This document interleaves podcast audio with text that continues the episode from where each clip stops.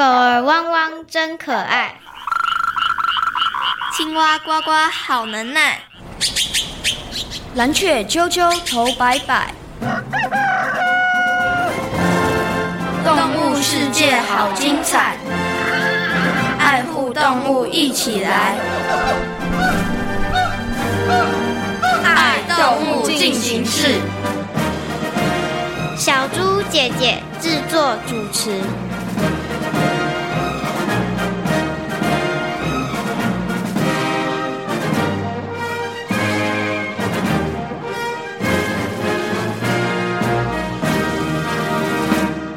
谢谢你们邀请我。嗯，你可是夜市里的大明星，很多大小朋友常常看到你哎。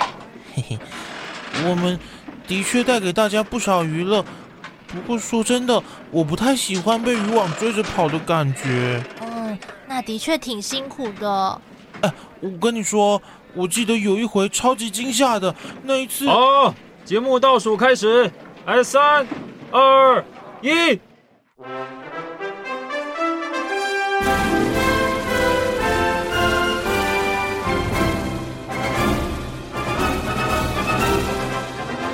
各位大朋友、小朋友，大家好！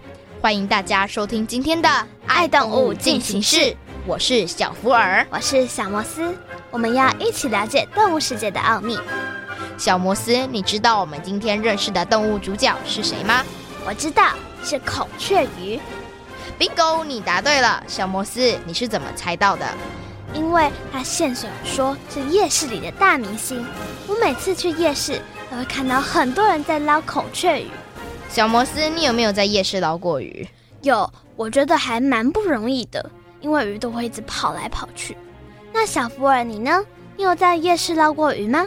我觉得好像有，但是我已经几乎没什么印象，我有捞过鱼了。我觉得要在夜市成功捞到鱼真的很不容易，因为老板提供的渔网很容易就破掉了。其实我曾经看过有人很厉害。连破掉的网子都能捞到鱼哦！哇，那真的非常的厉害。不过我很好奇，大家到底怎么处理捞到的鱼？我自己是送给堂弟，因为堂弟很喜欢鱼。那小福尔，你呢？我觉得我应该是把它放生了，因为我已经没有印象它去哪里了。其实每个人处理的方式都不一样，有人带回家养，有人就还给老板。我觉得只要好好处理就没问题。小摩斯，你知道夜市捞的鱼是什么鱼吗？好像有金鱼跟孔雀鱼。没有错，其实夜市捞的鱼有很多不同种类，大家比较熟悉的应该就是孔雀鱼。那小摩斯，你喜欢孔雀鱼吗？我喜欢孔雀鱼，因为它的外形很小很可爱。那小福尔，你呢？我还好诶，因为它实在是太小只了，没办法让我太去注意它。我有同学家里有养过孔雀鱼哦。他说：“孔雀鱼不难养，很容易繁殖。到底孔雀鱼有什么生活习性呢？”接下来进入丹丹的动物日记，来听故事，认识孔雀鱼。丹丹的动物日记。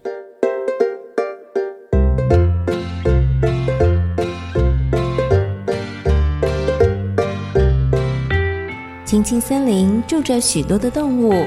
到处都能够发现不同动物们的踪影，连流过青青森林的小河流，里面也住了不少的鱼类和生物。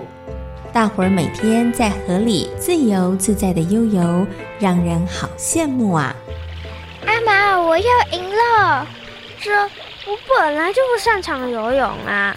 咦，鲶鱼不是鱼吗？为什么会不擅长游泳？阿毛，该不会是你有什么问题吧？才不是呢！我听老师说过，鲶鱼的游泳速度不快，但是身体的柔软度很好，所以躲在它后面一定会被它捉到。没错没错，青青，我们下次来换玩别种游戏吧。来玩背后抓人，你觉得怎么样？这这我一定输啊！我才不要。那比赛唱歌好了，那冠军一定是青蛙呱呱。鲶鱼阿毛、西哥青青、青蛙呱呱以及虾子小丽是好朋友，他们总会聚在一块聊天。虽然偶尔会吵架，但是大家的感情还是很好。对于青青小河发生的大小事，他们总是能够掌握得一清二楚。这天，正当呱呱准备要在岸边引吭高歌的时候，没想到却听到了小丽大呼小叫的声音。大消息！大消息！小丽，发生什么事了？孔雀鱼珍珠生下了小宝宝。啊，青青小河每天都有鱼宝宝诞生，这有什么好大惊小怪的？不，呱呱，这真的是大新闻，因为珍珠创下了新纪录。什么纪录？因为这回它生下了一百只小鱼。什么？这这也太厉害了吧！孔雀鱼是软胎生的鱼类，一胎大约有数十尾的鱼宝宝。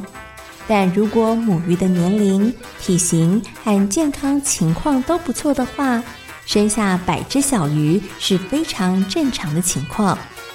当孔雀鱼珍珠生下一百只小鱼的消息传开来之后，大家纷纷向珍珠恭喜。如果我们西哥也像孔雀鱼这么会繁殖的话，那我们应该就能成为青青小河的管理者了。为什么？因为我们会取得压倒性的胜利啊！呵呵呵，那可不一定，因为说不定有些西哥会投给我们鲶鱼。这怎么可能？阿毛，你别开玩笑了。光体型和气势，我们就比你们够有资格。谁说的？管理者要有能力才行。要不然，我们两个再来比比看，看谁游泳的速度比较快。比就比，谁怕谁？不过，停！你们不要再吵了。明明是珍珠生鱼宝宝是开心的事，怎么变成这样？对啦对啦，有了新的孔雀鱼宝宝，青青小河会变得更热闹。西哥青青说的对。大家可不希望青青小河像松罗河一样，河里头的生物数量逐渐的减少，到最后成了大家口中的魔鬼河。所以孔雀鱼宝宝的加入可是让大家开心又期待呢。但没想到，就在大家引颈期盼鱼宝宝长大的时候，却传出了意外事件。呱呱，你说的是真的吗？当然，这可是马口鱼小新告诉我的。他是怎么知道的？小新是个贪吃鬼，只要有好吃的，他绝对不会错过。听说那天他本来打算要饱食一顿的，但却发现了孔雀鱼宝宝数量一下子减少了不少。该不会是小新偷吃掉了吧？哎呀，小新虽然贪吃，但他敢做敢当，我想应该不是他吃的。那么那些孔雀鱼宝宝去哪里了？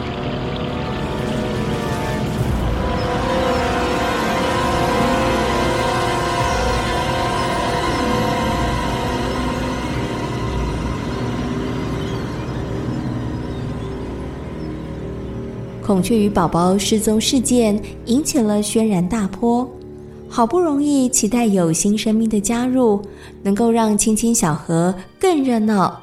结果这下子看来希望要落空了。为了避免憾事再次的发生，瞎子小丽决定要好好的调查。首先，她针对了嫌疑犯一号鲶鱼阿毛进行了调查。小丽，真的不是我。可是鲶鱼平常就会吃其他的鱼类，你们的嫌疑最大。虽然我们会吃其他的鱼类。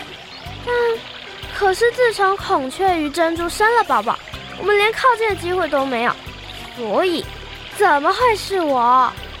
对哦，我怎么没有想到这一点？偷偷跟你说啊，我觉得西哥的嫌疑比较大。鲶鱼阿毛认为，想要成为青青小河管理者的西哥青青，可能想借着减少孔雀鱼的数量，好让自己占有优势。小丽觉得阿毛的话很有道理，于是她立刻去询问了青青。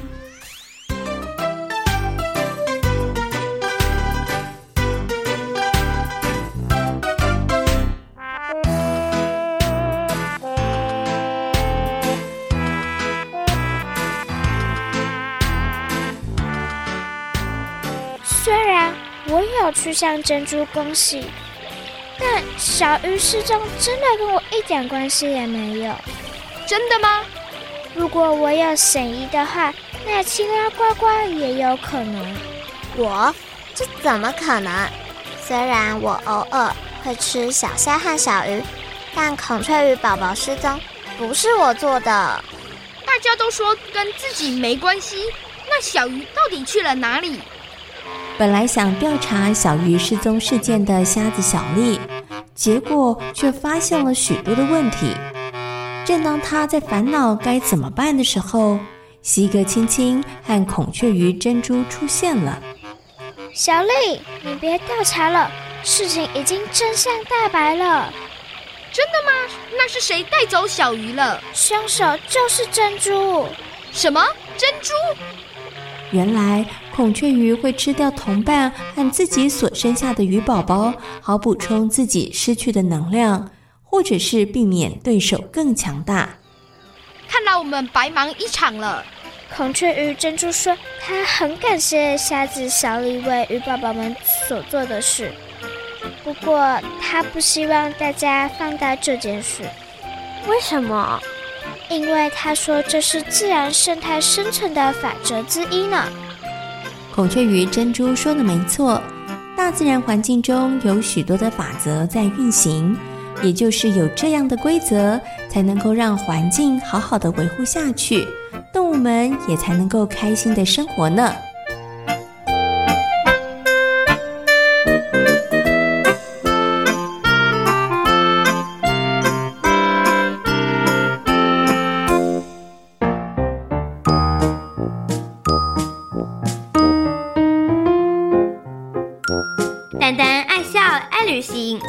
朋友，蓝天、碧海和绿地，处处都有丹丹的好朋友。今天是谁来报道呢？是小巧可爱的孔雀鱼珍珠。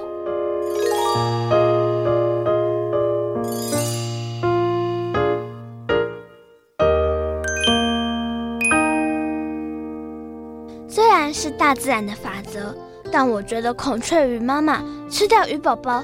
还是有点可怕，没有错，但是这也是没办法的事啊。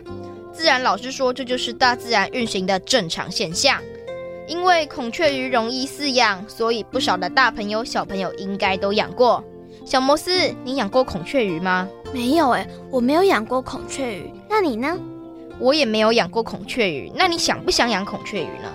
我觉得不是很想养，因为没有什么挑战性。我也不太想养孔雀鱼，因为它们的互动性实在是太低了。不过，虽然我不喜欢养孔雀鱼，但是我爸爸可是有养鱼的哦。那小福尔，你看到你爸爸有养鱼，那你觉得养鱼困不困难？我觉得应该还好，因为只要定期喂饲料，然后两个礼拜换一次水，应该都没什么问题。我觉得养鱼比起养其他的动物简单一点点，但还是要做点功课才行哦。小摩斯，关于孔雀鱼，你有哪些问题呢？我想知道的是，小朋友适不适合养鱼？我觉得还蛮适合的，因为他们的挑战性都比较低。但我想知道的问题则是，夜市捞到的鱼都是孔雀鱼和金鱼吗？还有别的鱼吗？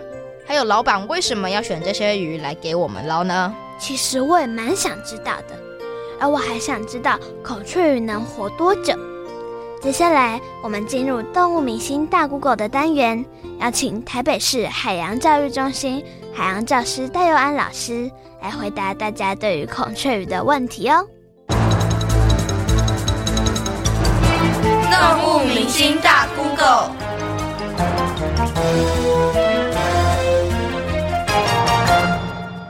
请问夜市捞鱼的游戏，捞的鱼都是孔雀鱼吗？除了孔雀鱼之外，还有哪些鱼？各位大朋友、小朋友，大家早！我是台北市海洋教育资源中心的海洋老师戴玉安老师。那我这边帮小朋友解答一下哦。其实孔雀鱼啊，大家都很常见，大家都知道，公鱼最漂亮就是尾巴很漂亮。母鱼虽然也很漂亮，但是尾巴没有这么漂亮。所以很多小朋友在夜市啊，看到尾巴很漂亮鱼，就说啊，这是孔雀鱼，这是孔雀鱼。其实基本上是对的。那夜市其实可以看到捞的鱼啊，有十几种哦。除了常大家可能看到胖嘟嘟、圆滚滚的金鱼啊，很漂亮的颜色怪怪的鲤鱼，或是锦鲤，或是朱文锦。那再来呢，呃，比较细长的，身上有一条红线的，是日光灯。那再来，其实最常看到的就是一些嗯。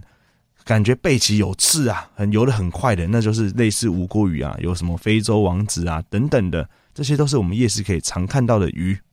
为什么夜市老板会把这些鱼啊，呃，小小只或是长得不是很漂亮的鱼来给大家捞？第一个就是它繁殖很快，再来它在市场的价格可能没有那么高，所以拿来给大家当做呃休闲活动、娱乐活动这样。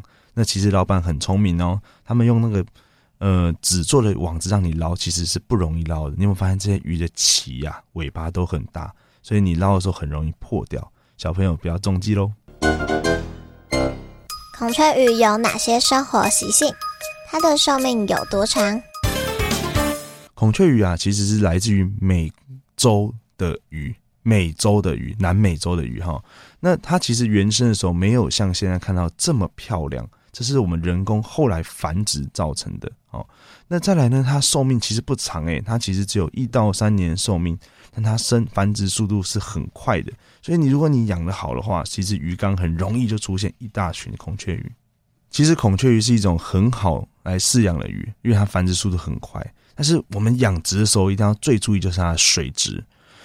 今天不管鱼啊再好养，如果你的水没有养好，你水没有。里面含有非常多的氯气，或是你买了自来水啊等等的，就直接从厕所啊、浴缸啊直接接进来，那个鱼可能很快就受不了，它生病，颜色就不会这么漂亮。其实小朋友可以观察一下哦，如果你今天在家里养鱼，它都是病恹恹的，游不太动啊，这就发现你可能水质有问题，这时候就要换水，换水一次最多换三分之一。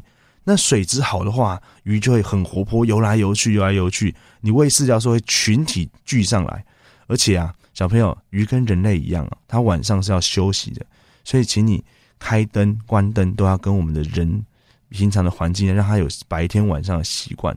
白天的时候在吃饭，晚上睡觉的时候让它好好休息。哦，所以记得有两点哦。第一个，哦，配合我们的作息时间开关灯，再来水质是最重要的事情。请问孔雀鱼容易饲养吗？饲养时有哪些需要注意的？孔雀鱼啊，是来自于南美洲的鱼。那它的生存的强项就是说，它可以繁殖的很快速，而且很一次生很多了哦。那其实小朋友看到很多很多房间拿尾巴五颜六色的，那是人工繁殖的，而且每年都会办一些孔雀鱼比赛。像戴老师就有参加过，在那个我们基隆海科馆，他有办那个孔雀鱼的比赛哦。那个鱼真的是非常的漂亮。再来呢，那其实孔雀鱼啊。在野外有可能长这样子吗？其实它颜色是没有这么鲜艳的。在大自然环境中，如果你颜色越鲜艳，是不是越容易被攻击？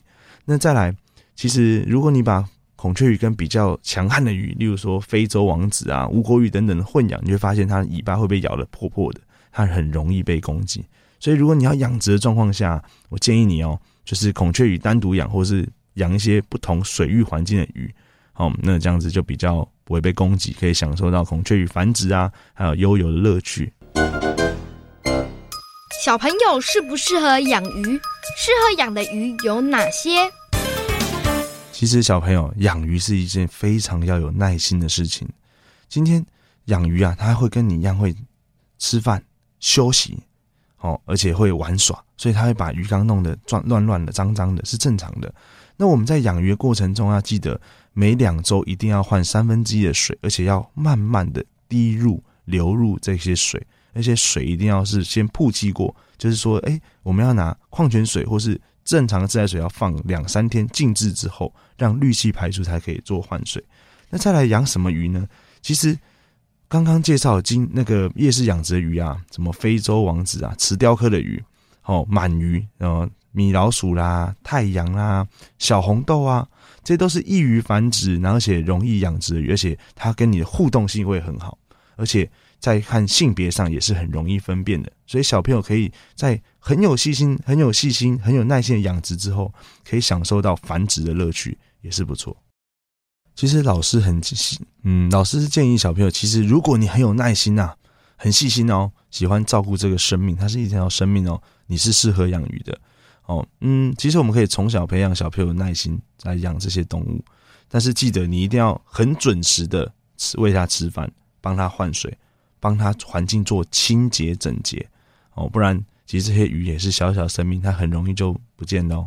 我们养我之前养孔雀鱼是这样的，我买了一对，一公一母，嗯，一对那时候促销三十块吧，我就养了一下哦，当然注意要水质、水温哦，环境的适恰，哇，完蛋了。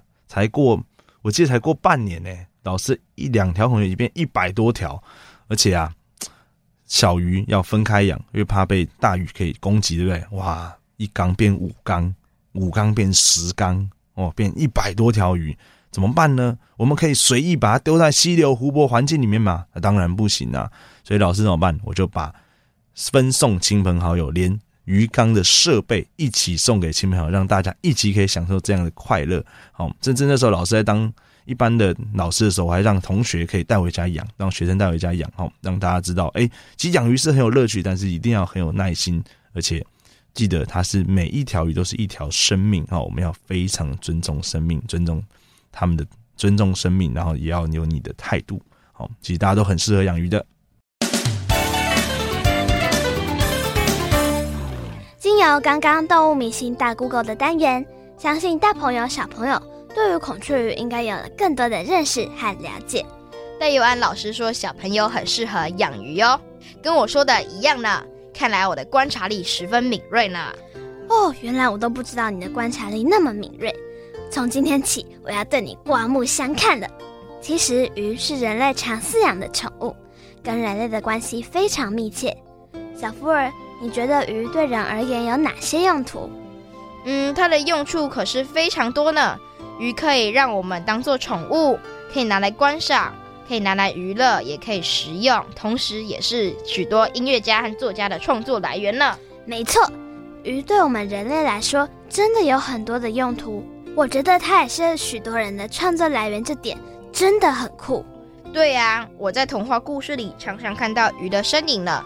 像是大家都很熟悉的美人鱼故事啊，或者是大家都很喜欢看的《海底总动员》动画，和达悟族的《飞鱼记》等等。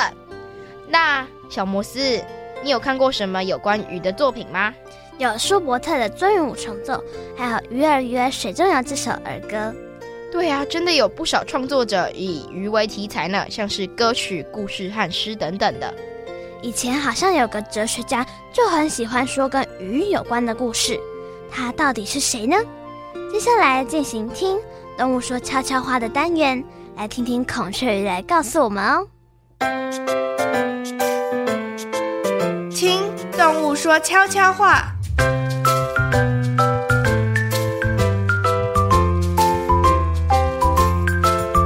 各位大朋友、小朋友，大家好。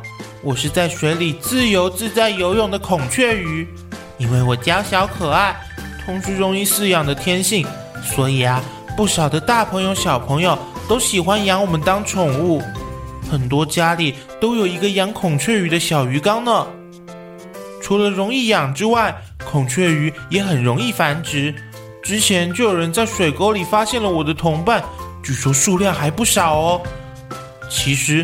喜欢我们鱼类家族的朋友真的很多，有个人就利用鱼说了不少故事，谈了人生大道理。那个人啊，就是鼎鼎有名的庄子。我还记得有个故事就跟看鱼有关。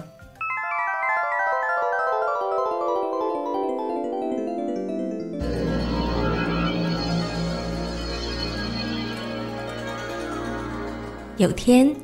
庄子在衡水桥上与著名的哲学家惠施一起散步。今天天气真是不错，能跟您一起并肩散步，真是别有乐趣。是啊，我们难得会有这样的机会，这里的景色真是不错呢。你有看到桥下的鱼儿吗？当然有啊。你看自由自在的游来游去，这就是鱼儿的乐趣。是这样吗？当然。嗯。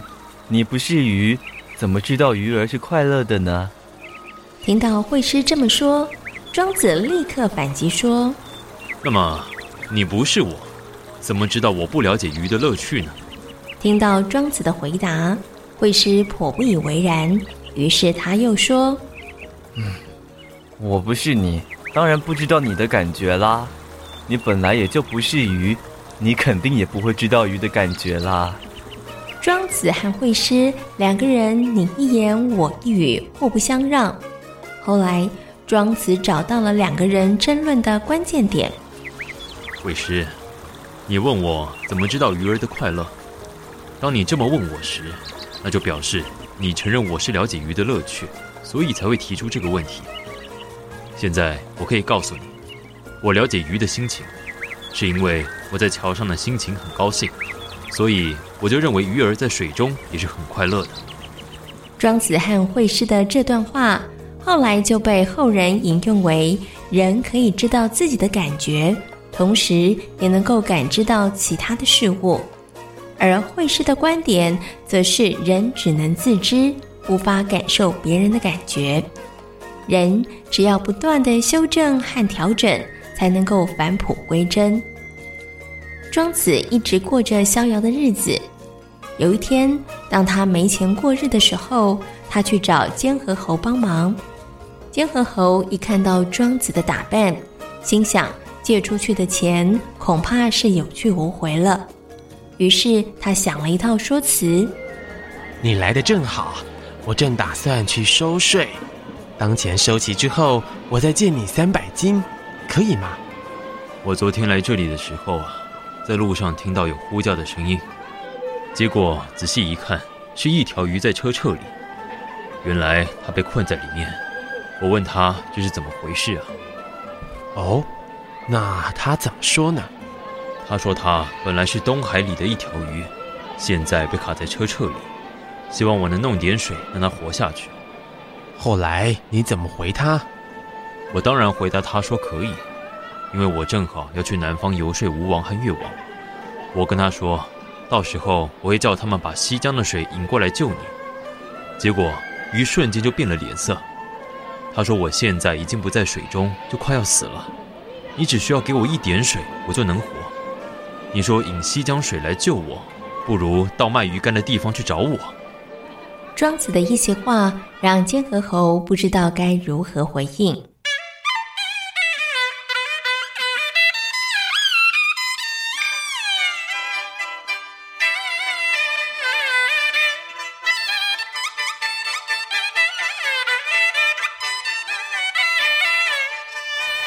我发现庄子真是我们鱼类的朋友，他实在太喜欢用我们来举例了。其实啊，不需要说大道理，看着我们在水里游泳的姿态，其实也挺疗愈的，对吧？虽然很多大朋友小朋友喜欢玩夜市捞鱼游戏，也有很多人在那里跟我们初次见面，但我真的希望大家别再玩捞鱼游戏了。我们在小小的盆子里拼命的游。还要躲避网子的攻击，真是太辛苦了。所以还是要请大家，让我们可以在水里开开心心的游泳。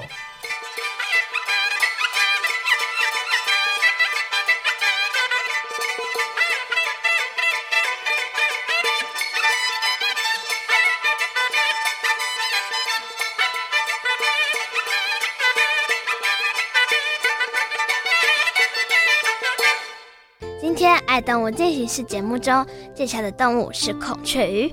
孔雀鱼活泼好动，它的繁殖力强，所以也有人称它做百万鱼。人们喜欢饲养孔雀鱼当宠物。活泼可爱的鱼也是许多人创作的灵感和来源。如果有耐心又喜欢可爱的孔雀鱼，你就可以成为孔雀鱼的小小主人哦。动物世界好精彩，爱护动物一起来！我是小福二，我是小摩斯，感谢大朋友和小朋友今天的收听。欢迎大小朋友可以上小猪姐姐游乐园的粉丝页，跟我们一起认识大自然世界里的动物哦。我们下回空中再会，拜拜。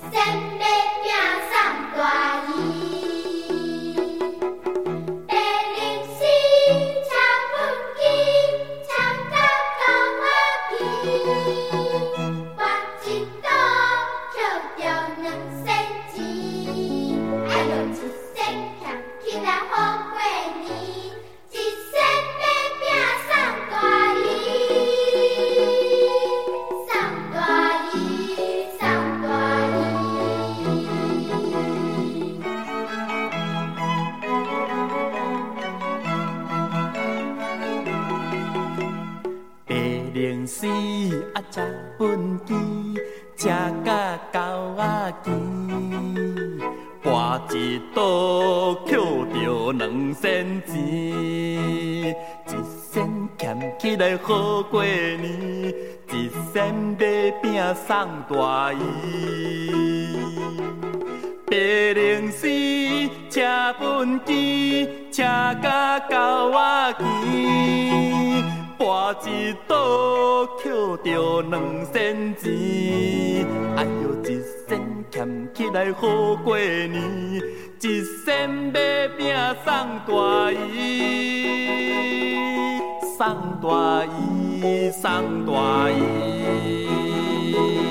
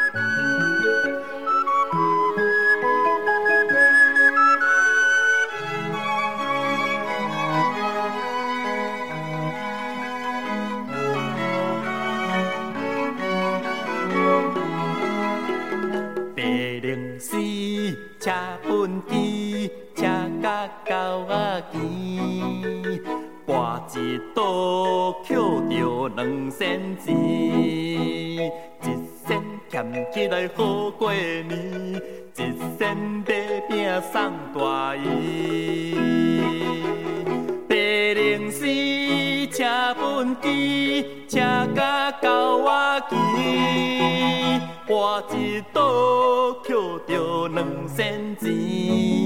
哎哟，一仙捡起来好过年，一仙买饼送大姨，送大姨，送大姨。